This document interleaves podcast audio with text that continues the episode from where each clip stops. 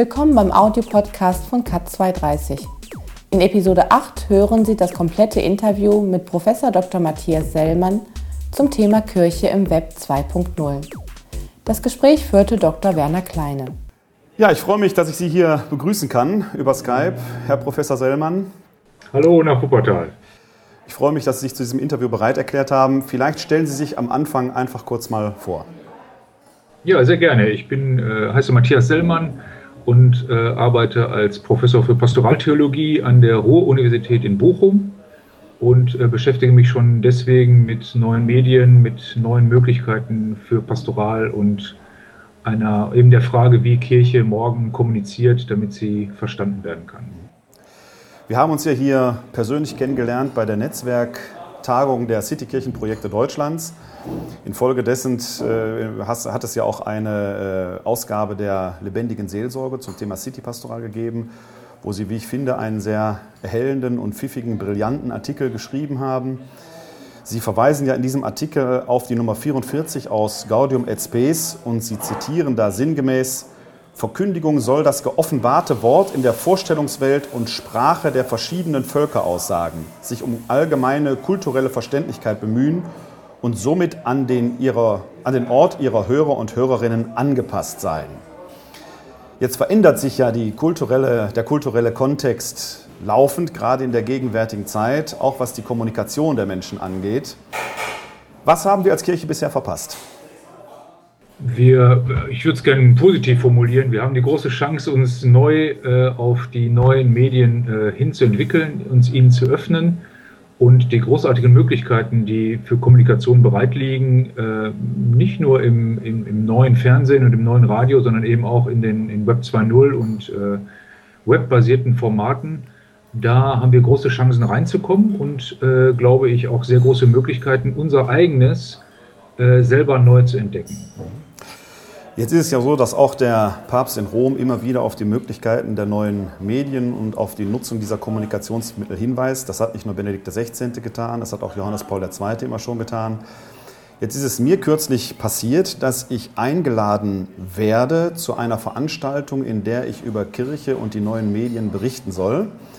Und ich habe als Titelvorschlag bekommen Spirituelle Impulse in den neuen Medien. Diesen Titelvorschlag habe ich so abgelehnt, weil ich sage, die spirituellen Impulse sind mir persönlich zu wenig, da ist mehr drin und habe als Titel vorgeschlagen Kirche im Web 2.0. Als Antwort bekam ich zurück, was ist Web 2.0? Das wurde gesagt von, ja, das ist eine Reaktion, die habe ich so ähnlich auch gezeigt. Äh. Diese Antwort kam zurück von Menschen, die sich mit Jugendlichen und jungen Menschen heute befassen. Das heißt, wir haben, ja, tatsächlich, so ist das heute. Wir haben also offenkundig doch einen erheblichen Dissens zwischen dem Anspruch, äh, auch des Papstes oder den wir auch haben, denn wir führen dieses Interview ja auch über Skype, also über das Web 2.0 in einer gewissen Form. Ähm, da bestehen ja schon erhebliche Defizite, wenn das bei vielen Kirchenvertretern, auch denen, die mit Jugendlichen zu tun haben, offenkundig unbekannt ist. Was müssen wir als Kirche überhaupt erst lernen, um medial fähig zu sein heute? Oh, das ist eine große Frage. Ähm, das äh, meiste, was wir, glaube ich, lernen müssen, ist, dass wir wieder Selbstbewusstsein kriegen, äh, dass das, was wir zu sagen haben, das, was wir zu verwalten haben, jetzt nicht als Bürokraten, sondern als Erbe, dass das großartig ist und dass es allemal wert ist, wirklich, wie es das Evangelium sagt, von den Dächern und äh, Zäunen verkündet zu werden. Die Dächer und Zäune oder die Marktplätze unserer Zeit ist heute, ist das Web zu einem großen Teil. Also es geht erstens um Selbstbewusstsein, es geht zweitens um eine neue Sprachfähigkeit. Äh, das, was wir schon im Fernsehen ja auch lernen mussten, nämlich unsere Botschaft möglichst in 45 Sekunden, 60 Sekunden so prägnant und so verständlich und so attraktiv zu formulieren, dass man Lust hat zuzuhören. Das wäre das Zweite, also die Sprachfähigkeit. Und das Dritte wäre die, die Experimentierfreude. Das heißt, dass wir sagen, okay, vielleicht äh, wissen wir noch nicht genau, was Web 2.0 ist. Wir wissen auch nicht, welche Möglichkeiten da sind, sicher auch welche Gefahren da sind. Aber wir äh, entscheiden das nicht vom grünen Tisch, sondern wir gehen richtig rein, machen mit, äh, orientieren uns an der Avantgarde dieser Medien und gucken dann, was es für uns austrägt und wo wir uns sinnvoll, äh, wo wir sinnvoll mit dabei sein können.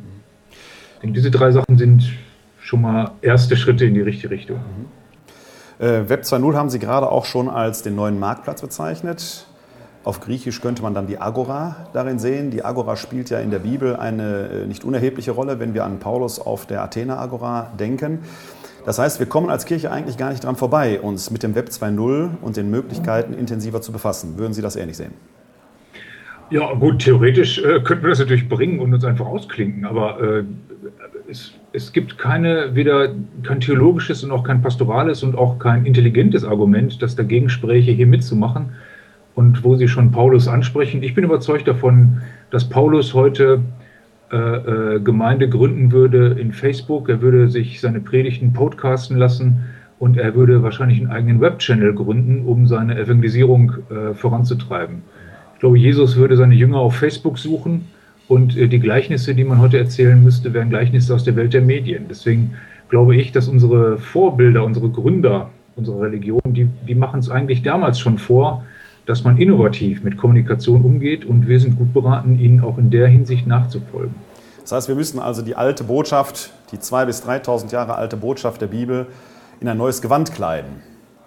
Genau, neuer Wein gehört in neue Schläuche und wenn wir alten Wein haben, tut dem auch neue Schläuche gut. Das heißt, äh, in jedem Fall gilt es heute, das Alte bewährt und traditionell sein zu lassen, aber es neu zu sagen. Und in diesem neuen Sagen, das ist, glaube ich, das Entscheidende. Und vielleicht ist es das, wovor viele zurückschrecken. In diesem neuen Sagen wird sich das Alte verändern. Das heißt, wir können die Medien nicht nur als eine reine Verpackungsmaschine betrachten, in der wir sozusagen neue Möglichkeiten haben, irgendwelche Leute auf unsere Veranstaltung hinzuweisen, sondern durch ein neues Medium wird auch das, was man zu sagen hat, neu formatiert. Und deswegen müssen auch wir neu lernen, was wir zu sagen haben, indem wir es anderen sagen. Das ist vielleicht das Entscheidende. Ich sehe die Medien und gerade Web 2.0 nicht in erster Linie als ein Verkündigungsinstrument, sondern als ein Lerninstrument äh, über die eigene Botschaft und über die Kommunikationsgewohnheiten anderer Leute. Da geben Sie mir ein wichtiges Stichwort, äh, über das ich auch schon nachgedacht habe. Das Web 2.0 ist ja keine Einbahnstraßengeschichte, sondern ist ja eigentlich dezidiert Kommunikation äh, mit Menschen, die man manchmal gar nicht sieht, die man aber dadurch erreicht, die einem auch äh, direktes oder indirektes Feedback geben. Sie haben gerade vorhin schon das Stichwort auch mal angeschnitten, dass man im Paulus vielleicht über Facebook eine Gemeinde gegründet hätte oder Jesus über Facebook seine Jünger gesucht hätte. Wie wird sich denn unsere gemeindliche Pastoral verändern? Oder müssen wir da anders denken, als wir es in den traditionellen Denkmustern bisher getan haben? Ja, das ist ein ähm, sehr schönes Beispiel, ist diese Frage nach der Gemeinde, denn ähm, erstens ist auffällig, dass ja zum Beispiel YouTube oder ähm, Facebook oder die anderen sozialen Netzwerke mit dem Begriff der Community arbeiten, was im äh, Angelsächsischen die Übersetzung für das ist, was man auch als Kirchengemeinde bezeichnet. Das heißt, wir haben sozusagen den Gemeindebegriff, der bekommt eine interessante neue Attraktivität und Konjunktur durch die neuen Medien. Das Zweite, was interessant ist, ist, dass wir in den Gemeinden, die wir jetzt äh, auf Facebook oder in, im Web 2.0 äh, vorfinden, das sind immer Gemeinden, die zwei Eigenschaften äh, auf derselben Stelle kombinieren. Nämlich man wird selber Gründer einer Gemeinde. Das heißt, ich werde selbst zum Sender, das ist ja das Tolle am Web 2.0, ich werde selbst zur Sendestation und gleichzeitig werde ich selbst zum Follower. Also Gründer und Follower sind sozusagen in derselben Person vereinigt und das ist eine Lernerfahrung, die wir in der Kirche gut gebrauchen können. Wir können ja auch in unseren physischen Kirchengemeinden keine Leute brauchen, die immer nur Follower sind. Und wir können aber auch nicht nur Leute gebrauchen, die immer irgendwas Neues gründen. Das heißt, wir können sozusagen hier mal eine Lernerfahrung einspielen dass wir sagen, das Web 2.0 bringt uns eigentlich bei, dass man soziale Komplexe zugleich gründet und ihnen folgt. Und das können wir kirchlich in den sozusagen realen, physischen Kirchengemeinden sehr gut gebrauchen. Leute, die sich als Gründer verstehen, sind, glaube ich, die Prototypen derer, die unsere Pastoral von morgen heute schon andenken. Wenn wir so auf unsere real existierenden Kirchengemeinden gucken und das mal mit den Zahlen vergleichen der Kirchenmitglieder, dann kann man ja grob sagen, von 100 Kirchenmitgliedern tauchen 20 im größeren Umfeld unserer Gemeinden auf. Das heißt, 80 Prozent der Katholiken oder Christen sind kirchlich schon gebunden, aber doch eher gemeindefern. Das wäre eine, zumindest ein Teil davon, sicherlich auch eine Zielgruppe, die wir über das Web 2.0 erreichen könnten. Äh, wird sich, wird sich Kirche verändern müssen? Äh, ja, also Kirche, äh, Kirche ist überhaupt nur Kirche, wenn sie sich permanent verändert. Da haben wir große Texte zu, die wir natürlich immer mit Leben auch füllen müssen. Ähm, Kirche wird sich verändern müssen, indem sie ernst nimmt, dass Menschen heute nicht zu ihr kommen. Das heißt, wir kommen nicht weiter mit der Haltung, äh, die verstehen uns nicht oder die mögen uns nicht oder die werfen uns Dinge vor, die wir gar nicht gemacht haben. Das heißt, mit diesen drei Haltungen kann man heute nicht äh, auf Menschen zugehen, sondern man muss, ihre, man muss sie für intelligent und erwachsen ansehen. Das heißt, sie haben ihre Gründe, nicht zu uns zu kommen. Ein angelsächsischer Priester, anglikanischer Priester, der auch sehr stark äh, mit dem Web arbeitet, sagte mir mal, wir sind heute in der Notwendigkeit, uns die Aufmerksamkeit der Menschen wieder neu zu verdienen. Das gefällt mir gut. Das ist das, was Kirche wieder lernen muss. Und die Aufmerksamkeit der Leute verdient man sich, indem man in die Orte geht, an denen diese Leute sind. Und wenn wir heute feststellen, meinetwegen in der Jugendpastoral, dass, glaube ich, 95 Prozent inzwischen aller 12- bis 20-Jährigen in welcher Form auch immer irgendwie im Web 2.0 vernetzt sind, ja, dann, dann muss Jugendpastoral, dann muss Kirche kurz prüfen, ob das Sünde ist, da reinzugehen oder ob es theologische Gründe gibt, da reinzugehen. Wenn man die aber nicht findet, dann hat man hohe Notwendigkeit und hohe sozusagen äh, äh hohe Verpflichtung, sich dort nicht nur sehen zu lassen, sondern aktiv und avantgardistisch dort vertreten zu sein. Als Neutestamentler, der insbesondere dem Apostel Paulus verbunden ist, sage ich ja, wir sind der Sünde schon längst gestorben. Also kann das Internet ja, ja keine Sünde sein, dass es besteht eine innere Notwendigkeit, äh, äh, letzten Endes sich mit diesen Medien auseinanderzusetzen. Äh, da schließen ich sich. Wollte nur, ich wollte ja, nur, ich das schon. Ich wollte nur kurz. Ja ich wollte nur hinweisen, dass äh, man kann natürlich auch sagen, äh, ähm, man müsste dem Ganzen kritischer gegenüberstehen. Das, das, das kann man sicher sagen. Aber selbst da würde ich sagen, auch dazu sehe ich wenig Grund. Also ich sehe wenig Grund per se, äh, Medien oder Web 2.0 kritisch gegenüber zu sehen. Natürlich gibt es dort kritische äh, Entwicklungen, die Datenschutzfrage, es gibt bestimmte ethische Dinge, die, vielleicht, über die wir vielleicht auch gleich noch sprechen. Aber das kann nicht sein, dass wir äh, sozusagen damit alle äh, implizit abqualifizieren, die wirklich nicht nur in Web 2.0 ihre Hobbys verbringen oder ihre Freizeit, sondern wirklich existenzielle Bedeutungen dort äh, miteinander austauschen. Und wo das der Fall ist, da muss Kirche auch sein. Das Web 2.0 ist ja ein dezidiert öffentlicher Raum, der auch in einer gewissen Weise, ich meine in einem positiven Sinn verstanden, anarchistisch oder vielleicht sogar demokratisch ist, weil jeder wirklich, ja. wie Sie es vorhin gesagt haben, Follower, aber auch Gründer zugleich ist und Verkünder zugleich ist. Wenn ich ja so in meinen Facebook-Account schaue, wer da so als Freund mit mir zu tun hat oder wessen Freund ich bin, da sind durchaus auch einige kirchliche Mitarbeiter drunter, pastorale und weniger pastorale. Und ich bin manchmal schon erstaunt, was ich da von äh, manchem auch privat so lese. Jetzt ja. bin ich persönlich der Meinung, dass ein pastoraler Dienst privat und dienstlich nicht immer ganz lupenrein trennen kann, weil im Dienst das Private sich auch ausdrückt, die Person halt da sein muss. Ich persönlich beobachte aber, dass zu der Unterscheidung privat und dienstlich mit dem Web 2.0 auch öffentlich kommt. Da schließt sich für mich jetzt so ein bisschen äh, der Kreis hin zu dieser äh, Fortbildungsbeschreibung, die ich vorhin gebracht habe. Äh, die spirituellen Impulse und das Web 2.0, wo ich der Meinung war, spirituelle Impulse sind zu wenig. Auf der anderen Seite lese ich von manchen Mitarbeitern da private Dinge im Netz, wo ich sagen würde, die hätte ich jetzt so nicht da hineingeschrieben. Das betrifft jetzt ein wenig die Gefahren und Chancen, die wir im Web 2.0 haben. Ähm, wie würden Sie sagen, wenn Sie jetzt Ihre Studenten äh, daraufhin ausbilden würden oder sensibilisieren würden, worauf muss ein Kirchenvertreter, egal ob ehrenamtlich oder hauptamtlich, achten, wenn er im Web 2.0 sich bewegt? Wie soll er im Web 2.0 verkünden? Also ich würde es klasse finden, wenn Leute auf ihren privaten Profilen durchaus äh, ihren Glauben bezeugen. Möglichst in einer Art und Weise, von der ich mir bewusst bin, dass sie sich nicht an ein privat ausgesuchtes kirchliches Insiderpublikum wendet, sondern dass sie sozusagen, dass man schon in dieser privaten Profilinformation über mich, dass man dort schon eine Sprache wählt, die potenziell eben auch Menschen verstehen können, die nicht zur Kirche oder zum Glauben gehören. Ich kann aber auch jeden verstehen, der sagt, äh, ich bin als kirchlicher Mitarbeiter nicht 24 Stunden verpflichtet, irgendwie hier den Glaubenszeugen zu machen und ich nütze das jetzt rein privat. Da würde ich es dann komplett rauslassen. Da würde ich auch jedem raten, zu viele private Informationen äh, äh, nicht hineinzuschreiben. Wir kennen alle diese Diskussion, das würde ich eben auch meinen Studenten äh, äh gerne raten, dass man einfach aufpassen muss, äh, dass potenzielle Personalchefs und so weiter sich das ansehen und wenn da zu viel kompromittierendes Material ist, dann, dann ist man einfach dumm. Dann nutzt man das Medium nicht in einer, gut, guten Art und Weise.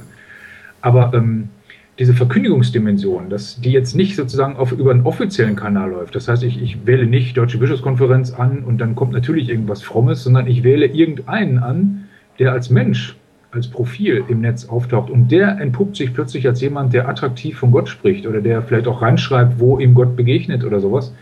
Das würde ich klasse finden. Äh, aber wie Sie das schon richtig unterscheiden, das ist dann keine rein private Äußerung, sondern die müsste, wenn sie wirklich verkündigen will, müsste sozusagen diese Kunst beherrschen, das Intime zu sagen, aber so zu sagen, dass andere es gut nachvollziehen können. Das war jetzt so ein bisschen die Seite der Sender oder der Verkünder, wenn man so will. Wir haben im äh, Web 2.0 äh, natürlich dann aber auch, zumindest wenn wir als Kirche agieren, auch eine Zielgruppe vor Augen. Sie sind ja unter anderem auch bekannt geworden durch die Sinus-Milieu-Studie die sich sicherlich vielleicht auch im Laufe der Jahre nochmal verändert, die Milieus. Da ist sicherlich auch kein statisches Prinzip denkbar. Ähm, wenn Sie mal auf das Web 2.0 schauen, aus äh, Ihrer Erfahrung oder aus Ihrem äh, auch wissenschaftlichen Standpunkt, wer sitzt denn da auf der anderen Seite des Bildschirms? Mit, wie muss ich da selbst als Kirche agieren? Wie muss ich mich, ich benutze das Wort jetzt mal, auch verkaufen oder auftreten, dass meine Botschaft dort gehört wird? Also inzwischen, äh, und das wäre kirchlich Verantwortlichen sozusagen äh, mitzuteilen, haben wir, wir haben eine rasante Entwicklung der, der, des, des Online-Marktes oder der Online-Kommunikation. Wir haben inzwischen immer weniger äh, Medienverweigerer. Wir hatten noch vor drei Jahren äh, einen Prozentsatz von ungefähr jetzt mal 20, 25 Prozent Verweigerer, Internetverweigerer. Das erodiert. Äh, das geht äh, auch bei sehr traditionellen Bevölkerungsanteilen. Die Oma, möchte eben auch gerne mal ihrem Enkel äh, äh, erreichen und will nicht die hohen Telefonkosten immer bezahlen. Dann kommt eben der Sohn und richtet ihren Anschluss ein. Der konservative Vater merkt irgendwann, Mensch, die Zeitung, die ich nicht abonniert habe, die kann ich ja doch äh, hier über, übers Web lesen und so weiter. Also es gibt sehr, sehr viele, äh, äh, es gibt eine große Entwicklung, dass eigentlich alle Milieus inzwischen aktiv surfen und online sind das wäre schon mal für Kirche interessant, die oft äh, argumentiert hat, dass ihr, ihr Kernpublikum ja gar nicht online ist. Das, das, das kann man so nicht mehr sagen. Gleichzeitig gibt es auf der anderen Seite, das heißt auf der jungen und äh, experimentierfreudigen Seite der User extreme Entwicklungen, ganz großartige Entwicklungen, äh, die leben im Netz. Äh, also die schlafen noch in ihrem Bett und, und essen auch noch äh, reale Kalorien, aber den Rest machen die virtuell. Äh, und organisieren im Netz ganz großartige Möglichkeiten, von denen wir Normal-User auch, auch keine Ahnung haben. Äh, und dazwischen liegt ein großer Bereich einfach an Gesellschaft, der sich äh, wie im sonstigen realen Leben auch eben die Kommunikation und die Orte und Zeiten raussucht, die man eben an sich auch raussucht. Das heißt, das ist die dritte, die dritte Erkenntnis, die man da haben kann aus diesen Studien, dass sozusagen sich im Web das normale Leben verdoppelt. Also, wenn ich es, es, kommen keine neuen Orte und keine neuen Zeiten hinzu. Es kommt also sozusagen kein eigener Medienstil, sondern der Medienstil äh, drückt den normalen Lebensstil aus. Das heißt, ich komme mit diesen Milieuforschungen ganz gut weiter. Es gibt inzwischen übrigens auch äh, kombinierte Milieu-Medienforschung. Das heißt, wir wissen ungefähr, welches Milieu zu welcher Zeit auf welchen Seiten unterwegs ist und auch, wie die Aufmachung dieser Seite sein muss, damit, äh, damit sie verstanden und attraktiv gefolgt wird. Aber äh, wichtig scheint mir, um da reinzukommen, dass man sagt, dass das Medium fügt der Welt keine neue Fläche hinzu, sondern es drückt das normale Lebens- und Wertverhalten aus. Und jetzt, ich weiß nicht, wie detailliert wir das jetzt hier besprechen sollen, könnte man in jedes Milieu reingehen und könnte dann sehr wohl sagen, äh, wo gesurft wird, mit welchem Interesse gesurft wird, auf welche Farben, welche Frames, auf welche äh, Acts, wie reagiert wird und so. Aber da müssten Sie mir sagen, ob wir das in dem Detail so besprechen. Vielleicht machen wir es in einem zukünftigen Video mal. Ähm, die Frage, die sich für mich jetzt da anschließt, ist, es gibt ja schon länger solche Projekte wie in äh, Funama, dieser Internet City, die da ist, wo die Kirche auch oder wo es eine eigene Kirche gibt, die, wenn man diese Kirche betritt, sich von einer realen Kirche äh, jetzt nicht sonderlich unterscheidet. Da gibt es auch einen Beichtraum und ähnliches. Was ist von solchen Projekten zu halten, Ihrer Meinung nach? Halte ich ganz, ganz viel von. Schon eben, weil sie etwas äh, realisieren, was wir eben besprochen haben, nämlich sie, sie experimentieren. Ich, ich, ich finde es ganz großartig, wenn wir experimentieren. Ähm, und äh, jetzt diese ähm, virtuellen Kirchen oder äh, Playstations, die wir haben, äh, erstens äh, erzielen äh, Kommunikationserfolge, also sie erreichen Leute, die wir sonst sozusagen physisch kirchlich nicht erreichen. Zweitens kommt es zu interessanten Lernerfahrungen. Zum Beispiel diskutieren wir pastoraltheologisch und liturgiewissenschaftlich eben sehr stark, ob nicht die Beichte per Skype äh, sakramententheologisch möglich sein kann. Mindestens gibt es Segenshandlungen, die wir jetzt schon äh, äh höchstkirchlich, denken Sie an Urbi et Orbi mhm. und die Ablässe und sowas, da sind wir ja höchstkirchlich virtuell. Also die Beichte, es gibt inzwischen Firmenkurse, äh, virtuelle Firmen, Firmenpastoral, Firmenkurse. Es gibt großartige Gebetserfahrungen äh, aus dem Netz, also mit Bittgebet, mit Segensgebet, aber auch mit Heilungsgebeten.